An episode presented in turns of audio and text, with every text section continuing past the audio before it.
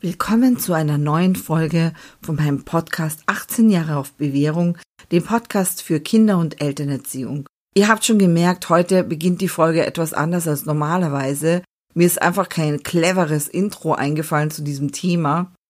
Heute geht es um, ihr wisst schon was, um das Coronavirus.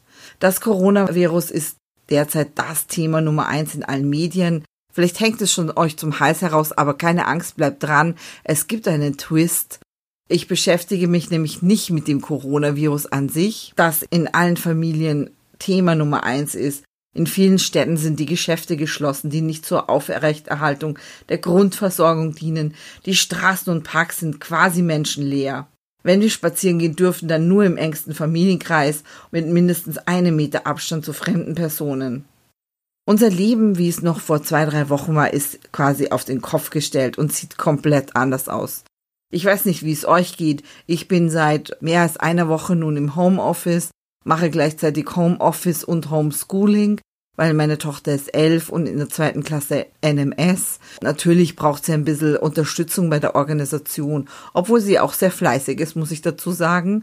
Aber es ist natürlich eine mm, völlig andere Situation als die, die wir gewohnt sind. Viel wird diskutiert über die Ansteckungsraten, über die Todesfälle, Risikogruppen und über unser Immunsystem. Heute möchte ich mich mal nicht mit dem physischen Immunsystem befassen, sondern mit der Resilienz, dem Immunsystem unserer Seele. Im Online-Lexikon für Psychologie und Pädagogik kann man Folgendes über das Thema Resilienz lesen, falls ihr nicht wisst, was das ist. Als Resilienz bezeichnet man in der Psychologie die Fähigkeit zur Belastbarkeit und innerer Stärke. Resilienz bezeichnet zunächst in der Entwicklungspsychologie die Widerstandsfähigkeit von Kindern, sich trotz belastender Umstände und Bedingungen normal zu entwickeln. Ganz allgemein betrachtet ist Resilienz die Fähigkeit von Menschen, auf wechselnde Lebenssituationen flexibel und angemessen zu reagieren und stressreiche, frustrierende, schwierige und belastende Situationen ohne psychische Folgeschäden zu meistern. Das heißt, solchen außergewöhnlichen Belastungen ohne negative Folgen standzuhalten. Das sind natürlich kluge Worte und in der derzeitigen Situation sind viele Menschen plötzlich auf sich selbst und ihren kleinsten Kreis der Familie zurückgeworfen. Viele erleben vielleicht die jetzt herrschende Nähe nicht als bereichernd, sondern eher als beengend. Manch andere ist vielleicht derzeit ganz alleine. Ich denke da an ältere Menschen, die alleine leben und ihre Lieben aufgrund der Ansteckungsgefahr und der Ausgangsbeschränkung nicht sehen dürfen. Oder an Singles, die allein in einer Wohnung leben, in der Stadt, auf kleinem Raum. Und manche fühlen sich vielleicht alleine, obwohl sie nicht unmittelbar alleine sind. Hier denke ich vor allem an etwas ältere Kinder und Jugendliche, für die ihre Freunde und die Interaktion mit ihren Freunden einfach alles bedeutet. Die Corona-Krise ist für die meisten unter uns, ausgenommen die Kriegsgenerationen, eine noch nie dagewesene Situation. Doch besonders schwierig ist sie wohl für Kinder und Jugendliche, für die sie die erste große Herausforderung in ihrem Leben darstellt. Kann man in dieser Lage glücklich sein? Was kann man dem Gefühl der Verzweiflung und der Traurigkeit entgegenwerfen? Sind wir und unsere Kinder resilient genug, um angesichts dieser Krise nicht zu verzweifeln? Es gibt gute Neuigkeiten. Resilienz kann man lernen. Der Forscher Raphael Kalisch beschreibt in seinem Buch Der resiliente Mensch, wie wir Krisen erleben und bewältigen, dass Resilienz kein unsichtbares Schutzschild ist, das manche Menschen zu beschützen scheint, sondern dass Resilienz bedeutet, aktiv zu bleiben, sich, wie man umgangssprachlich sagt, nicht unterkriegen zu lassen. Resiliente Menschen sind solche, die zwar durchaus realistisch sind, die aber versuchen, jeder schwierigen Situation etwas Positives abzugewinnen. Das sind also die Leute, die super nervig, immer optimistisch sind und gut drauf sind. Und zu solchen Menschen möchte ich euch gerne machen. Bei Resilienz handelt es sich also nicht um eine angeborene Fähigkeit, sondern um einen erlernten sogenannten Bewertungsstil. Und diesen Bewertungsstil kann man ändern, indem man seine innere Einstellung auf Neudeutsch Mindset ändert. Als ich vor einigen Tagen abends ferngesehen habe, eine Sendung im öffentlichen rechtlichen Programm im ORF über, na, ihr wisst schon was, natürlich die Corona-Krise, war einer der Studiogäste Thomas Brezina. Sein Auftritt hat mich sehr berührt. Viele von euch werden ihn kennen. Es ist ein bekannter österreichischer Autor. Falls ihr noch nicht wisst, wer Tom Turbo ist, das Wunderfahrrad mit den 111 Tricks, solltet ihr diese Wissenslücke schnell schließen. Eure Kinder werden die Bücher lieben. Oder, falls sie nicht so gerne lesen, es gibt doch eine ganz tolle Fernsehserie dazu. Aber Thomas Breziner schreibt eben nicht nur Kinder- und Jugendbücher, sondern er ist auch Autor einiger Ratgeber, wie zum Beispiel das Buch Tu es einfach und glaub daran oder Blödsinn gibt's nicht. Nun hat er im Rahmen der Fernsehsendung sein neues Buch vorgestellt, das er innerhalb weniger Tage zusammen mit seinem Verlag geschrieben und publiziert hat. Es entstand aufgrund von Reaktionen auf einen Instagram-Auftritt von Thomas Brezina, der ihm die Verzweiflung vieler Menschen angesichts der jetzigen Lebenssituation vor Augen geführt hat. Es ging vor allem darum, um Abiturienten, die sich jetzt, also auf, in Österreich heißt das Maturanten, Verzeihung, die sich Sorgen machen, weil ihre Matura verschoben wurde, weil sie jetzt gar nicht wissen, wie es weitergeht. Und das hat diese Jugendlichen oder jungen Erwachsenen halt in Verzweiflung gestört. Und so entstand dieses Buch, das heißt, auch das geht vorbei, Glücklich bleiben in schweren Zeiten.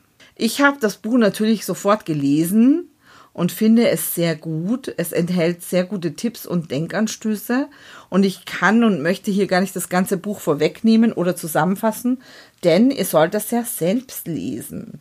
Ja, und es gibt auch gar keine Ausrede, denn, tada, das Buch ist sogar kostenlos. Das heißt, ihr könnt euch das E-Book kostenlos herunterladen wo auch immer ihr E-Books hört. Ich habe es auf Amazon bezogen. Ich stelle euch auch den Link natürlich sehr gerne in die Show Notes. Da könnt ihr dann gleich drauf zugreifen. Ich habe einiges für mich aus dem Buch mitgenommen. Auf viele Dinge in unserem Leben haben wir keinen Einfluss. Wir können die jetzige Situation nicht ändern. Sie ist, wie sie ist. Daher ist es wichtig, diesen Ist-Zustand anzunehmen. Das ist kein defetistisches Denken. Jeder darf auch mal jammern. Doch sich im Jammern zu verlieren, führt dazu, dass wir uns immer schlechter fühlen und durch unsere Angst gelähmt werden. Die Abkürzung Fear auf Deutsch Angst, also F-E-A-R, steht nicht nur für Fuck Everything and Run, also Lauf weg wie der Teufel, sondern auch für False Evidence Appearing Real, also falsche Beweise, die einem real erscheinen. Das kann jetzt nicht nur im Sinn von Fake News ausgelegt und verstanden werden, sondern auch dahingehend, dass wir aufgrund unserer eigenen Interpretation der Realität zu falschen Schlüssen kommen und diese lösen wiederum bei uns Angst aus. Wie kann man nun dieser Angst entgegenwirken? Angst ist ja kein kein Bewegungszustand. Angst ist eine, eine Stagnation. Bei Angst steht alles still. Man macht keinerlei Schritte nach vorne oder zurück. Man ist einfach nur wie vor Angst starr. Ihr kennt ja diesen Ausdruck. Und das ist auf jeden Fall kein guter Zustand, kein produktiver Zustand. Da hilft es zunächst einmal, genau hinzusehen und zu analysieren, wovor man sich tatsächlich fürchtet. Also jetzt in der Corona-Krise habe ich Angst davor, mich anzustecken und krank zu werden? Habe ich Angst davor, meinen Job zu verlieren? Habe ich Angst vor dem Alleinsein? Was wäre der schlimmstmögliche Ausgang? Und wie wahrscheinlich ist dieser Worst Case? Mache ich alles dafür, mich nicht anzustecken? Also bleibe ich im Homeoffice zum Beispiel und gehe nur zu notwendigsten Besorgungen raus oder ich gehe mal ganz alleine spazieren, dann ist die Wahrscheinlichkeit niedrig, dass ich mich anstecke.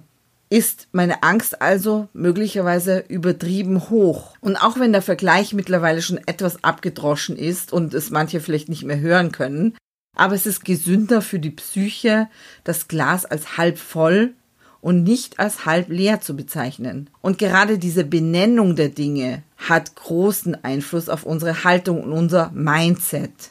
Also man kann die Zeit, die wir in Quarantäne oder in der Ausgangsbeschränkung verbringen müssen, als Gefangensein interpretieren oder als Chance.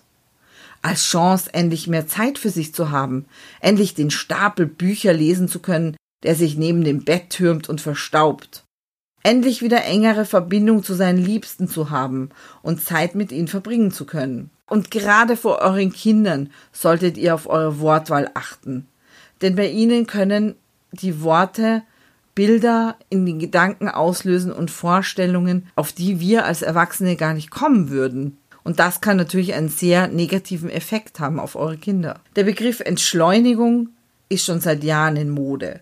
Und erst jetzt erfahren wir gezwungenermaßen, was er eigentlich bedeutet. Die Welt wird nach dieser Krise verändert sein. Das steht fest. Und das sagt auch unser Bundeskanzler Kurz und das liest man überall. Allerdings bedeutet das ja nicht unbedingt, dass die Veränderung zum Schlechten sein muss. Abgesehen von den Veränderungen im Großen, bei meiner Firma zum Beispiel hat es erst das Coronavirus gebraucht, um endlich Homeoffice einzuführen, gibt es vielleicht auch Veränderungen im Kleinen. Veränderungen, die ihr in eurem Leben umsetzen möchtet.